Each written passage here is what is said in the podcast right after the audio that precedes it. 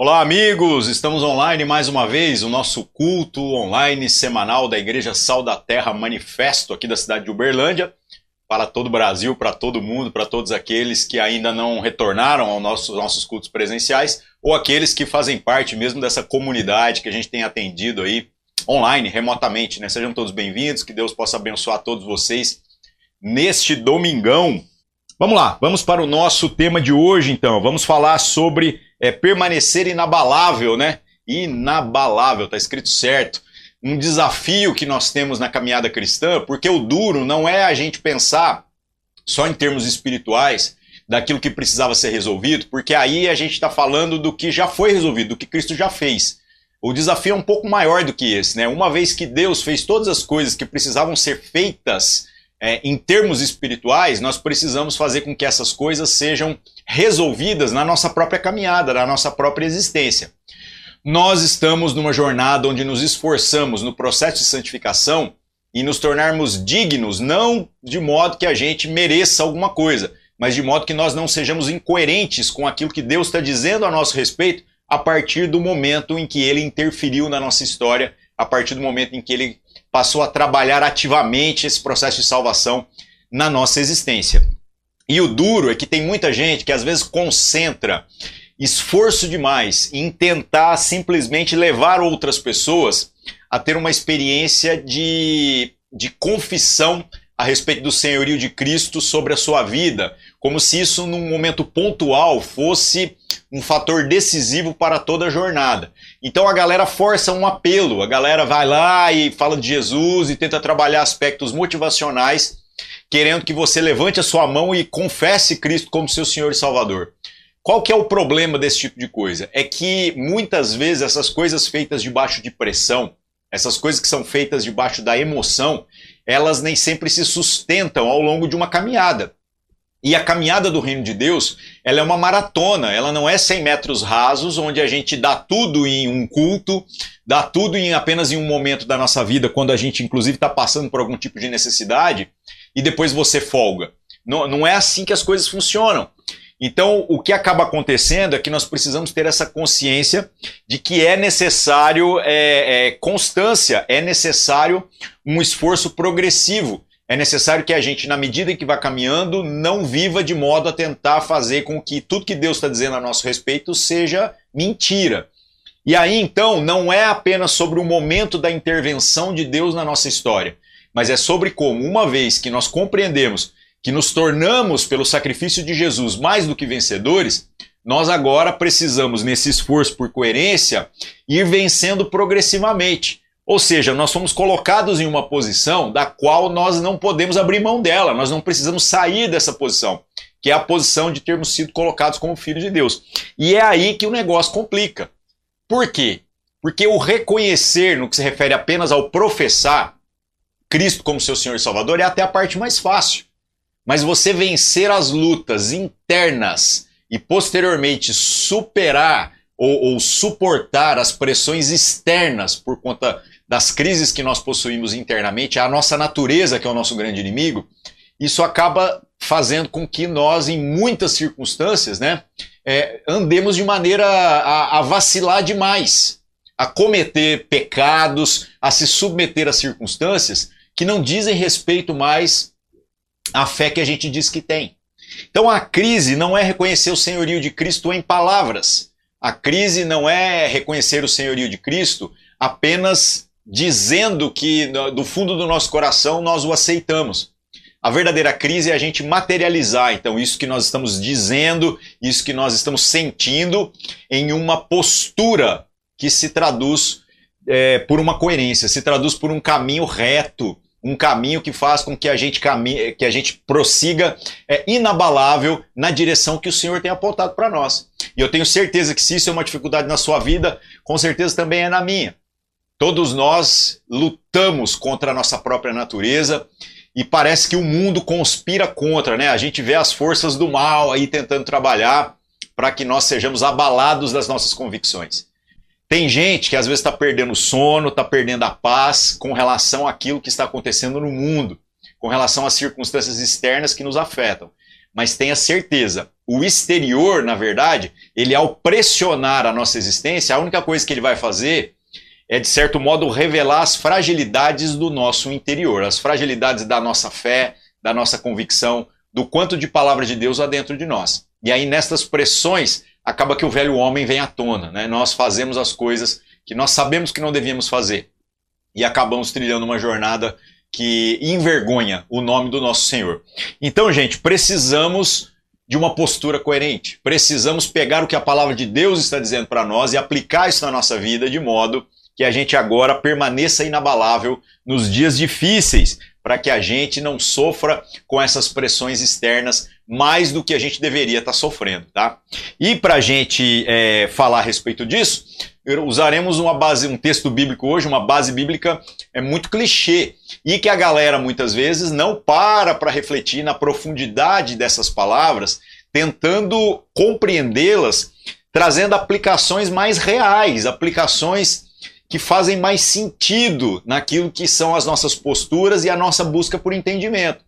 Porque não adianta eu falar para você assim, fique firme, se você não consegue compreender o que isso significa. Não adianta eu falar para você, tenha fé, se você não compreender o que, que é fé. Né? Então tem gente que está confundindo um tanto de crença com fé. Tem gente que está achando que permanecer firme é começar a proferar, proferir palavras é, positivas como se a gente, ao invés de estar lendo Bíblia, estivesse lendo o livro Segredo. E não tem nada a ver uma coisa com a outra, né? É, o que o Senhor deseja de nós vai muito além disso. Então, que nós possamos aí, inclinar o nosso coração no sentido de é, tentar discernir o que o Senhor está falando para nós, tá? Bom, então vamos lá. Vamos para o texto clichê que iremos trabalhar hoje. Hoje vamos trabalhar o livro de Efésios no capítulo 6, nós vamos ler do 11 até o 17, mais ou menos, embora eu vou citar outro texto aqui no meio, tá? Então, o primeiro texto que a gente separou para hoje, Efésios capítulo 6, verso 11. Vamos fatiar esse texto, vamos tentar discernir tudo que o Senhor está falando com a gente é, a partir dele. Lembrei do outro aviso, estou com os elementos aqui na minha frente que eu havia esquecido. Hoje nós celebraremos a ceia do Senhor online. Presencialmente ficou para domingo que vem, porque a gente achou conveniente não fazer a ceia na rua, né? Então, para aqueles que estarão lá no nosso culto na praça às 19 horas, a ceia ficou para a semana que vem. Para nós que estamos online aqui, dá tempo ainda de você, aumenta o volume aí da sua TV, celular, sei lá onde você está assistindo. Pega os elementos, junta com a sua família, para que a gente possa celebrar a ceia ao final aqui, tá? Eu tô com os elementos aqui em cima do, do púlpito, literalmente, e esqueci, né? É porque eu não anotei. Não anotou, esquece. Beleza? Então, ceia ao final aqui da nossa ministração. Vamos lá. Vamos voltar para o texto. Então, o texto clichê, o versículo clichê, aquilo que muita gente lê, que já virou adesivo, que está na, na, na, traseira de um tanto de carro, mas que muita gente às vezes não está pensando no que, que isso significa. Efésios 6,11. Revestivos de toda a armadura de Deus, para que possais estar firmes contra as astutas ciladas do diabo. Então, gente, a palavra de Deus está nos orientando a, a gente se portar de maneira a tomar uma armadura, que é uma armadura oferecida pelo nosso Deus, para que a gente, vestindo dela, possa permanecer firme. Porque o que o texto está dizendo aqui é que nós estamos em guerra. O que o texto está dizendo aqui é que o diabo vai tentar armar ciladas, vai tentar fazer uma série de circunstâncias para nos colocar em condições ruins, nos colocar em condições adversas.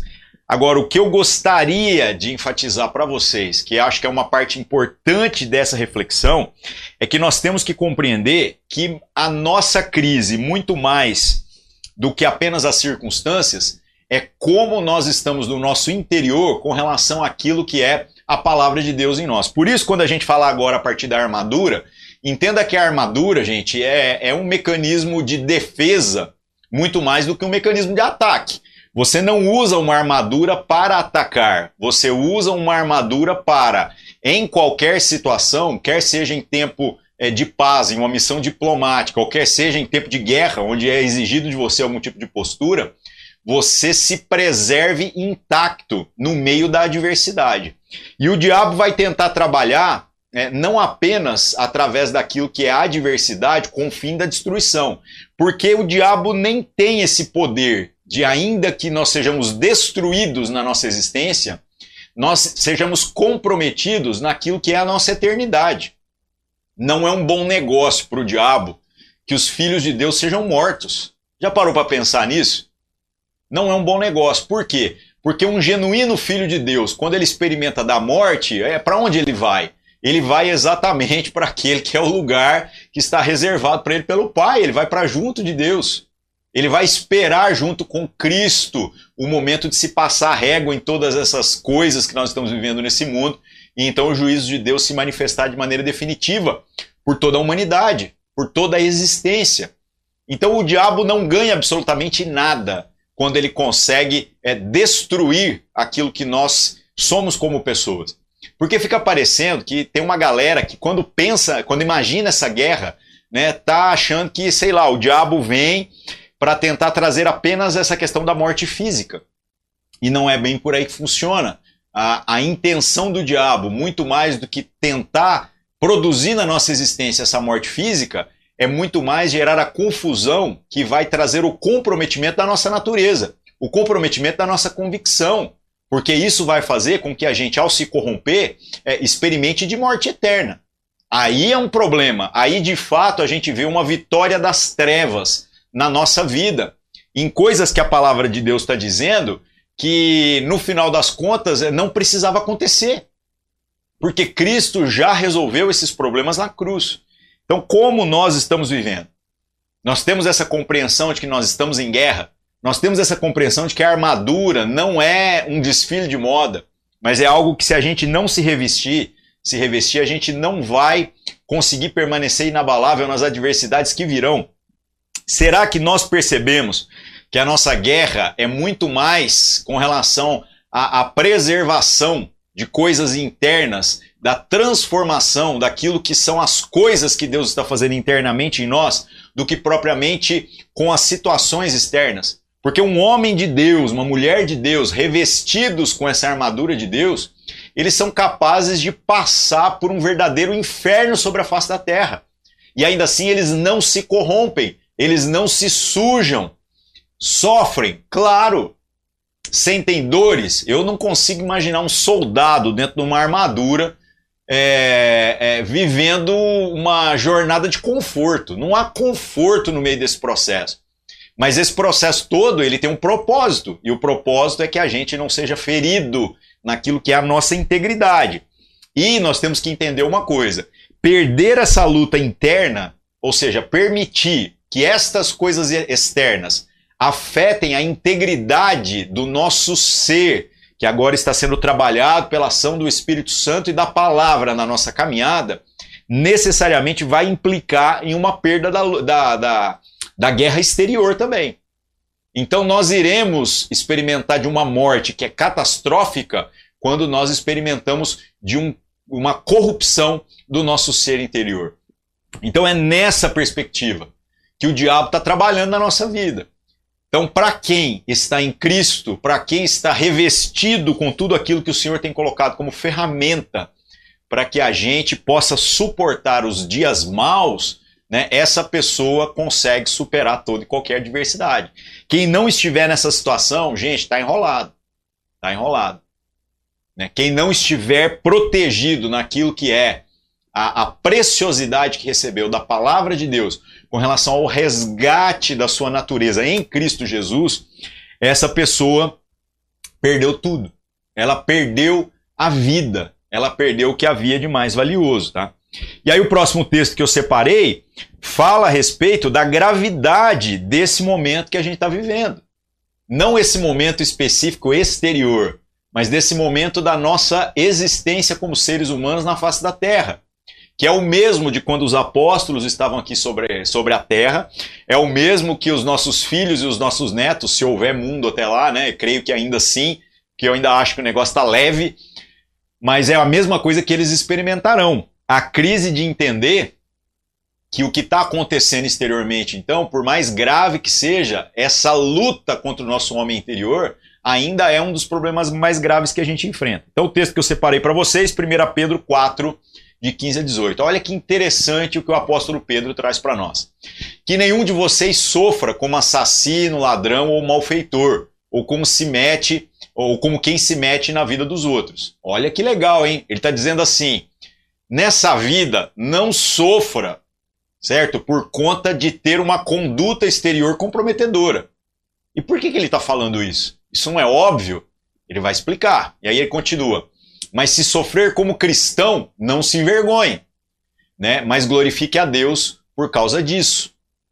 Então ele está dizendo aqui de maneira muito clara: é, não sofra desnecessariamente por conta de você se colocar em situações comprometedoras.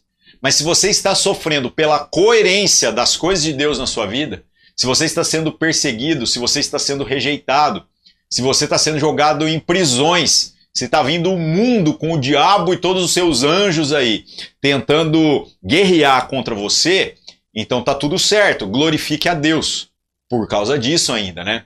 E aí ele diz: porque chegou o tempo de começar o juízo pela casa de Deus.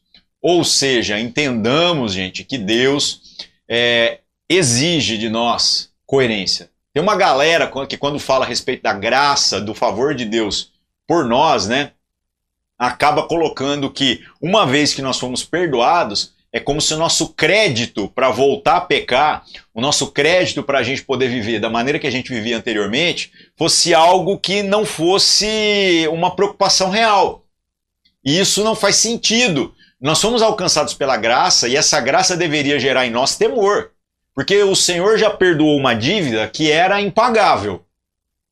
O único jeito da gente pagar esse negócio era com a nossa morte eterna, a nossa morte espiritual. Então o Senhor literalmente quitou uma dívida impagável. Agora, que falta de vergonha na cara é essa que nós temos, né? De tentar fazer com que a dívida seja novamente reativada.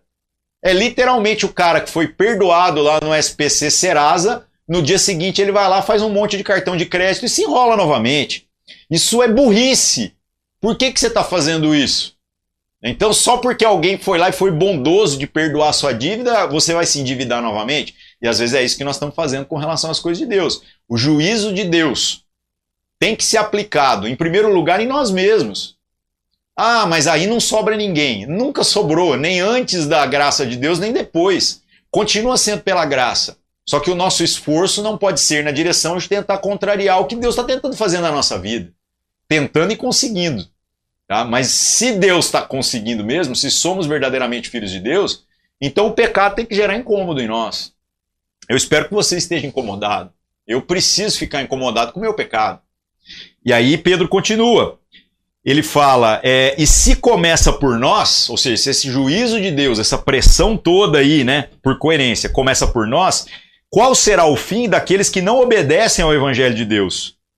E se é com dificuldade que o justo é salvo, o que será do ímpio e do pecador? Pedro aqui chama atenção para uma realidade. Essa hipergraça que a galera tá pintando aí é papo furado. É mentira, velho.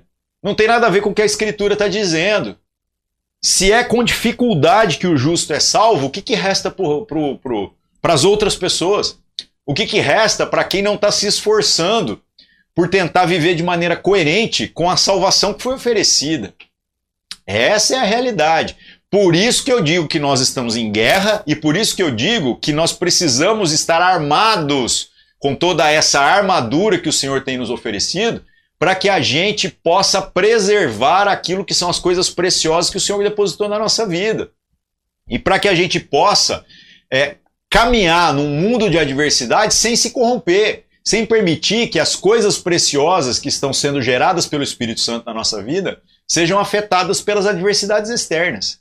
Essa é a grande razão pela qual o Senhor deu para nós armadura. Agora, entenda que permanecer inabalável não significa não sofrer adversidades. Tem nada a ver uma coisa com a outra. Adversidades fazem parte da vida. O que o Senhor está dizendo para nós é que nós temos que suportar os dias maus. E dias maus virão. Não tem como. Tá? O próprio Senhor Jesus diz, né, no mundo passareis por aflições, mas tem de bom ânimo.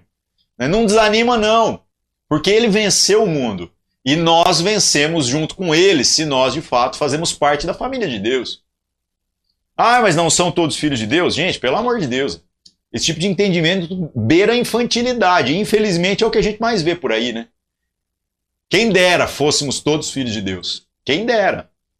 né? Mas foi dado o poder de ser feito filho de Deus àqueles que creem no que o evangelho do Senhor Jesus trouxe para nós, tá? Então que você possa se inclinar a viver como um verdadeiro filho. E Jesus é a referência de filho. Como que ele faz? Ele passa pela guerra, não tem problema. Ele passa por um campo de batalha difícil, mas ele honra a vontade do Pai, sempre, em todas as circunstâncias. Ele dá a sua vida pelos irmãos, em toda circunstância. E é isso que nós somos chamados para viver e para experimentar. É isso que nós somos chamados para trilhar como jornada uma jornada de fé que precisa ser coerente. Então vamos lá, que a gente tome cuidado com a maneira pela qual a gente tem vivido aí. Porque senão, meus irmãos, a gente vai folgar. A gente vai achar que, sei lá, nós estamos em tempos de paz. E aí quando vier essa diversidade exterior, nós vamos entrar em crise. Lá, o diabo, isso, gente, o diabo tá aí, sempre teve, certo? E vai ser assim até o final, até o último dia, até o dia que o Senhor manifestar de maneira definitiva o seu juízo. Agora, sabendo que a realidade é essa, como nós nos portamos? Porque as ferramentas já foram dadas. Nós precisamos é tomar dessas ferramentas e viver de maneira coerente com aquilo que o Senhor espera de nós, tá? Então vamos lá, continuando. Efésios 6,13, voltando para o texto de Efésios aqui. Por isso, peguem toda a armadura de Deus para que vocês possam resistir no dia mal e depois de terem vencido tudo, permanecer inabaláveis. Então, pegue essa armadura, pelo amor de Deus, e vista ela. Tome isso como algo que não é opcional. Ou nós estamos protegidos, completamente armados, né, com esta armadura, ou então nós seremos vítimas, nós seremos presas fáceis naquilo que são as circunstâncias de adversidade da vida, tá?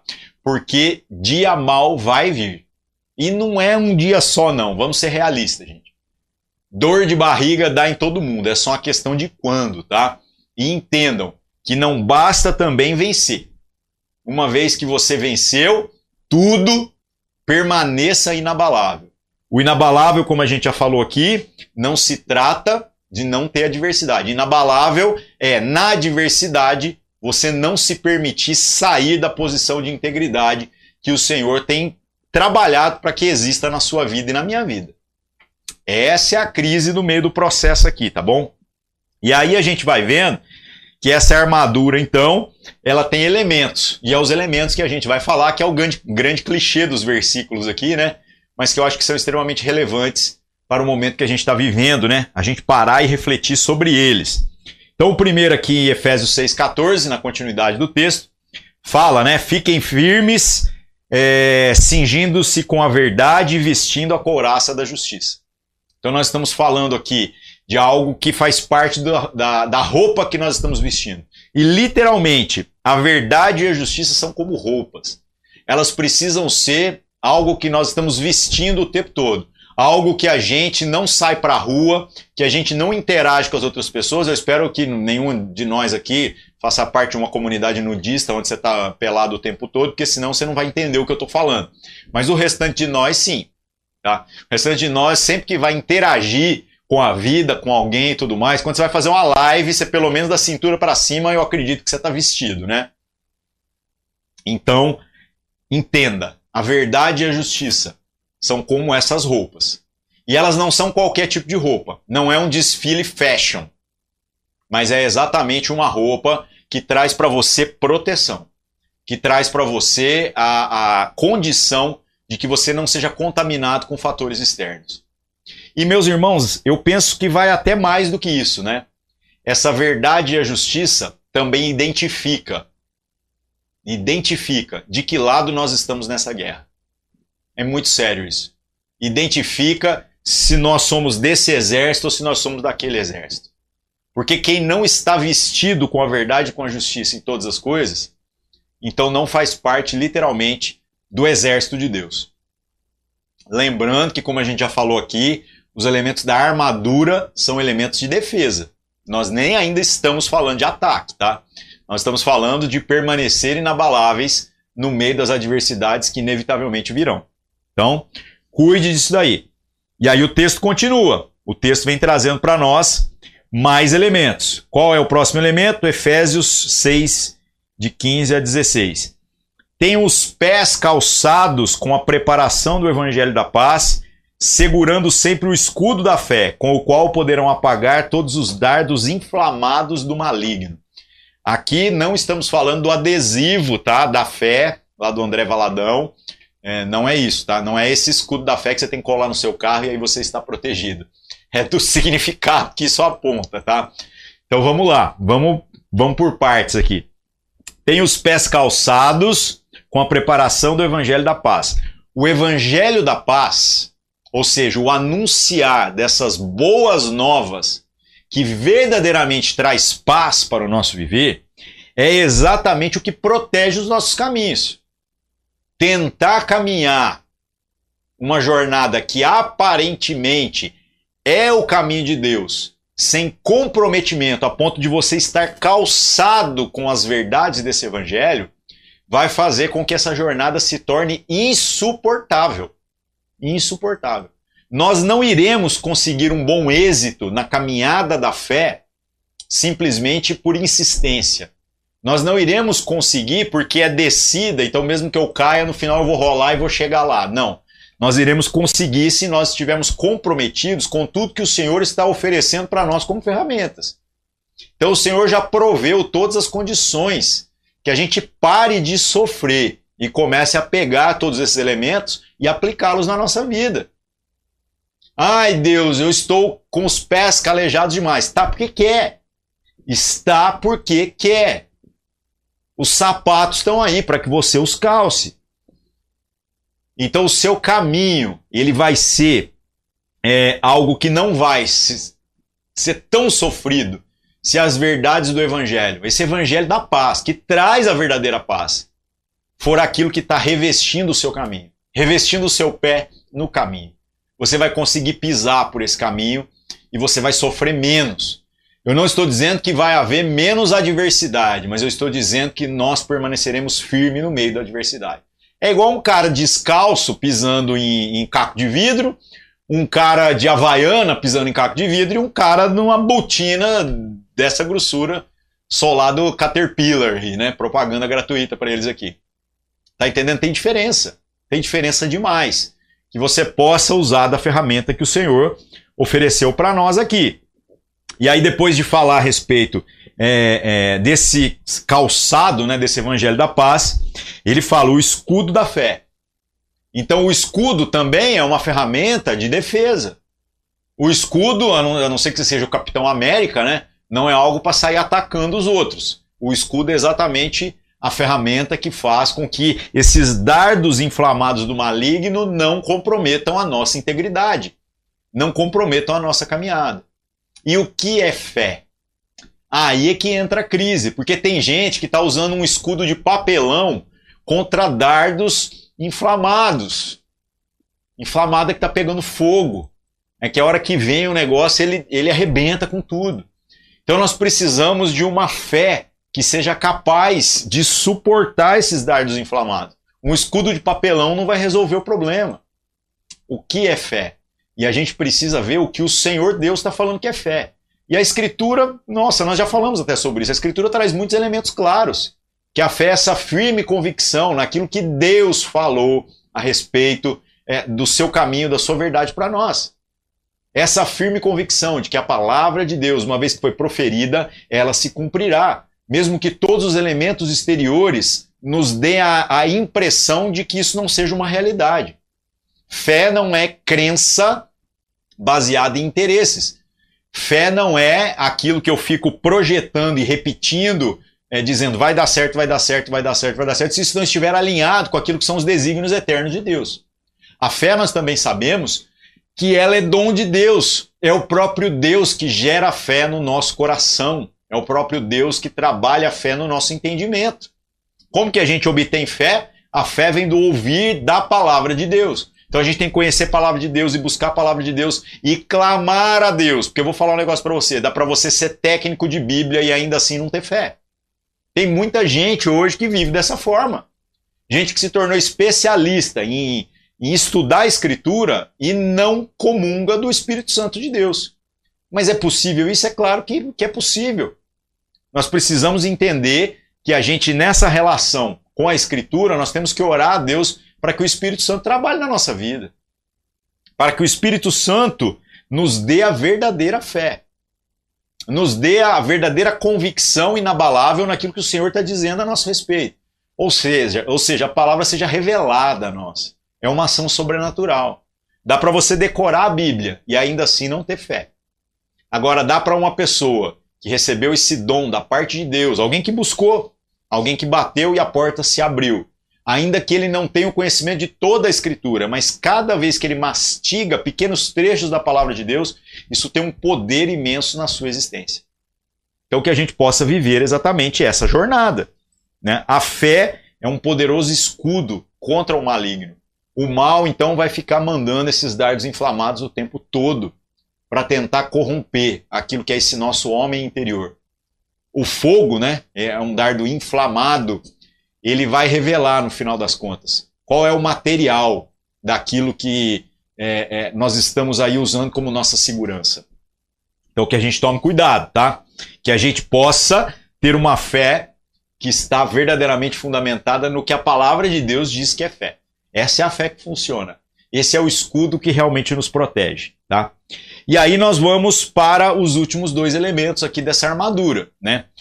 Um deles é o capacete, Efésios 6:17. Usem também o capacete da salvação e a espada do espírito, que é a palavra de Deus. Então vamos falar sobre o capacete. No momento em que esse texto foi escrito, nós temos que entender que o conceito de capacete era muito diferente é, de um conceito de capacete que nós temos hoje. Né? Hoje nós temos capacetes de uso militar que aguenta até tiro de alguns calibres aí é, à distância. É algo fenomenal. Mas na circunstância em que esse texto foi escrito aqui pelo apóstolo Paulo, nós estamos falando de capacetes que não, tem toda essa resistência. O capacete é óbvio que ele é uma vantagem contra pequenos golpes que não vão ferir a sua cabeça, mas de certo modo ele tem é, também a função de representar é, é, qual é a sua posição, qual é o exército do qual você faz parte. Ele é um elemento de identificação. Então, quando as pessoas olham para nós, será que elas conseguem perceber, certo? Já na nossa cabeça, já naquilo que é, é a maneira pela qual nos apresentamos, a quem nós pertencemos. Ou seja, a salvação é uma identificação acerca de qual exército nós, nós pertencemos? É, essa é a questão. Esse é o entendimento que a gente precisa ter aqui no meio dessa história. E mais do que isso, será que a salvação é exatamente o que tem sido a nossa confiança de proteção com relação à nossa cabeça, com relação à nossa mente, com relação àquilo que talvez é, é o nosso órgão principal, né? que dá para viver com pedaços de quase todo o restante do nosso corpo, né? Mas com um pedaço da cabeça fica complicado. Então, será que a salvação é exatamente onde nós depositamos a confiança com relação àquilo que nós temos de mais precioso? Essa é a pergunta, tá? Então, nós precisamos reavaliar isso aí na nossa caminhada. E aí, por último, aqui, né? O, o último elemento é um elemento que aí sim tem dupla função. Né? Fala sobre a espada do espírito. E a espada, embora ela também sirva como um mecanismo de defesa, ela talvez é a única parte dessa armadura toda que também tem uma função de ataque. Ou seja, nós nos defendemos, mas ao mesmo tempo nós temos em mãos uma ferramenta tão poderosa, mas tão poderosa, que quando ela passa e onde ela passa, ela é capaz de separar todas as coisas. Ela é capaz de separar o que é bom do que é ruim. Ela é capaz, como a própria Escritura diz, né, de discernir pensamentos e intenções. Ela é capaz de separar aquilo que é ruim daquilo que é bom, separar juntas e medulas, separar o espírito e a alma do ser humano. Então a palavra de Deus é a única ferramenta que a gente tem aqui que deveria ser aquilo que nós estamos usando tanto para a nossa proteção como para algo que de fato vai ter a intencionalidade de afetar a vida dos outros. Só que o engraçado da espada é que ela tem uma dupla função. Ela tem uma dupla função. Na defesa, tudo bem, mas mesmo no ataque, ela ainda tem uma dupla função, porque ela revela a vida naqueles que são agora é, chamados a serem filhos de Deus, e ela torna indesculpáveis aqueles que rejeitam a proposta da salvação de Deus. Ela tem uma dupla função nesse sentido, no sentido de que ela traz luz sobre a vida e a morte no caminho de todo homem. Que a gente possa inclinar a nossa vida com relação a portar de maneira digna, correta, coerente essa palavra de Deus. Porque a palavra de Deus é a coisa mais preciosa que nos foi confiado. É pela palavra de Deus que nós conhecemos mais a respeito do Senhor Jesus, do Espírito Santo de Deus, a respeito do Pai que nos foi revelado pelo Senhor Jesus. É através da palavra de Deus que nós compreendemos a importância do fazer parte dessa igreja mística de Cristo, da importância da comunhão, da importância da oração, da importância da prática das boas obras como um elemento que sinaliza que de fato a salvação nos alcançou e não algo que a gente se faz para alcançar uma suposta salvação. É a palavra de Deus que acaba sendo a baliza para que a gente não se desvie do caminho do Senhor. Então você está plenamente aí é, é, armado com toda esta armadura e que no final tem uma espada, tem algo que além de servir para a sua defesa, também é o único elemento que foi colocado aí na sua existência que deveria ser o que vai afetar a existência dos outros. Vai ter esse poder né, de fazer essa separação no contato que os outros tiverem com você. Essa é a pergunta que a gente tem que fazer. Então, meus irmãos, em nome de Jesus, que nós possamos permanecer inabaláveis e não tem receita mágica para isso aí. Não fique achando que você vai seguir receita de bolo, que ah, eu vou fazer o que o fulano está fazendo, vai dar certo na minha vida. Não é tão simples assim que funciona. O que realmente funciona é um homem, uma mulher que inclina a sua vida para aquilo que é a palavra de Deus. E a palavra de Deus vai dando essas instruções de como nós deveríamos estar vivendo e a gente então toma isso como verdade para a nossa vida. Mesmo que é, naturalmente a gente queira fazer outra coisa. Mesmo que naturalmente seja mais prudente confiar na força do nosso braço. Seja mais prudente acender uma vela para Deus e outra para o diabo, porque você tem dúvidas a respeito de quem vai ganhar. Confie em Deus. Essa guerra não é dessa natureza. Cristo já venceu, já está consumado. A única coisa que nós estamos vendo e presenciando e sentindo é o desenrolar dessa história. Então pega essa armadura e resista e permaneça inabalável. Ai, tá difícil, realmente tá difícil. Uma coisa é a gente passar por essa adversidade sozinhos.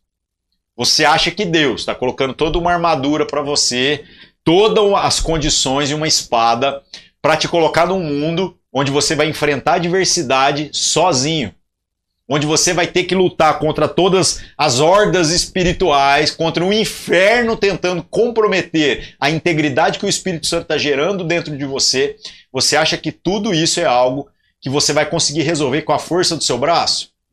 Rambo. Você acha que você vai vencer uma guerra que um país inteiro com bilhões de dólares perdeu, mas você vai lá sozinho e vai conseguir vencer essa guerra? Não se iluda, não, meu irmão. Todas essas ferramentas foram dadas para que a gente esteja é, é, o mais preparado possível, mas ao mesmo tempo tem um segredo aqui que não pode ser desprezado. O segredo de que tudo isso é para que a gente possa também entender que nós fazemos parte de algo maior. Por isso que é o exército de Deus. Nós somos parte disso. Ou seja, o que vai fazer com que a gente consiga superar com menos dificuldade toda essa adversidade é exatamente a expressão da Igreja de Cristo, onde nós temos irmãos reais, pessoas contábeis. Pessoas contábeis são aquelas que podem ser contadas, aquelas que você sabe o nome e que você e que sabe o seu nome e pessoas com que você possa contar. Porque o dia mal vem e a pergunta é: para quem que você vai ligar no dia mal? Eu estou cansado de ver gente, às vezes ferido pelas adversidades, embora as feridas são legítimas, mas de gente que fala assim: ai, mas é, quando eu passei por adversidade, ninguém veio atrás de mim. Então vou te dar real. Se quando a gente passou pela adversidade, ninguém veio às vezes nos procurar, é porque talvez quando a gente não estava na adversidade, nós mantivemos uma distância confortável na nossa, no nosso compromisso de comunhão uns com os outros. Porque eu vou falar para vocês, ter convívio social na vida da igreja é moleza. Ter nome em hall de membros é moleza. Nas igrejas aí, desde que você deu dízimo, o resto, meu amigo. Estão literalmente se lixando. Isso é moleza. O que vai fazer a diferença é esse comprometimento que a gente tem uns com os outros que faz com que a gente se torne um esquadrão, literalmente. Ou seja, a gente entrar na vida uns dos outros. E para de ficar achando que pastor de igreja vai ser esse cara que vai resolver o seu problema. Para com isso. Quem vai conseguir ser esse elemento que vai te ajudar e que você tem a função também de ajudar? Estamos na mesma guerra. Então, aqui na guerra, se o meu escudo tá firme, o escudo do meu irmão tá fraquejando, eu consigo me aproximar dele, eu consigo cobrir ele. Eu consigo ajudá-lo. Se a espada dele não tá firme, a minha espada vai estar tá junto com a dele, para que a gente possa vencer essa batalha. E de luta em luta, de batalha em batalha, a gente chega lá. A vitória que já foi garantida por Cristo. Então, em nome de Jesus, que a gente compreenda que nós não estamos sozinhos nesse processo. Amém? Que Deus continue a derramar a sua graça sobre a sua vida, como tem derramado até aqui. Não despreze essa mensagem, não despreze esses elementos. Vai no texto lá de Efésios 6, releia isso. Pense, avalie isso na sua caminhada. Toma dessas ferramentas sobre a sua vida. Porque às vezes nós estamos sofrendo de jeitos que não precisavam, a gente não precisava sofrer. Em nome de Jesus. E que Deus possa abençoar a sua vida. Nós nos vemos de novo aqui domingo que vem, tá bom? É isso aí. Deus abençoe, uma boa semana para todos vocês e até mais.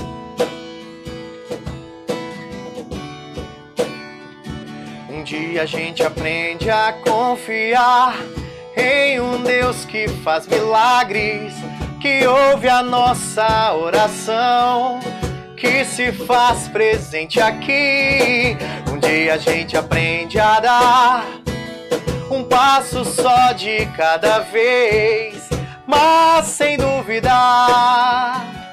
mas sem dúvida, ele, ele continua sendo bom, ele continua sendo Deus, ele continua sendo Deus.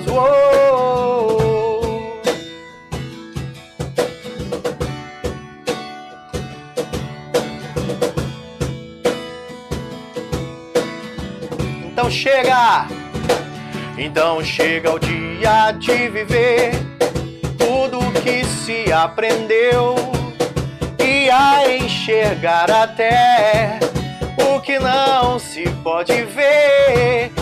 Chega o dia de entender, até ouvir um não de Deus, mas sem dúvida, mas sem dúvida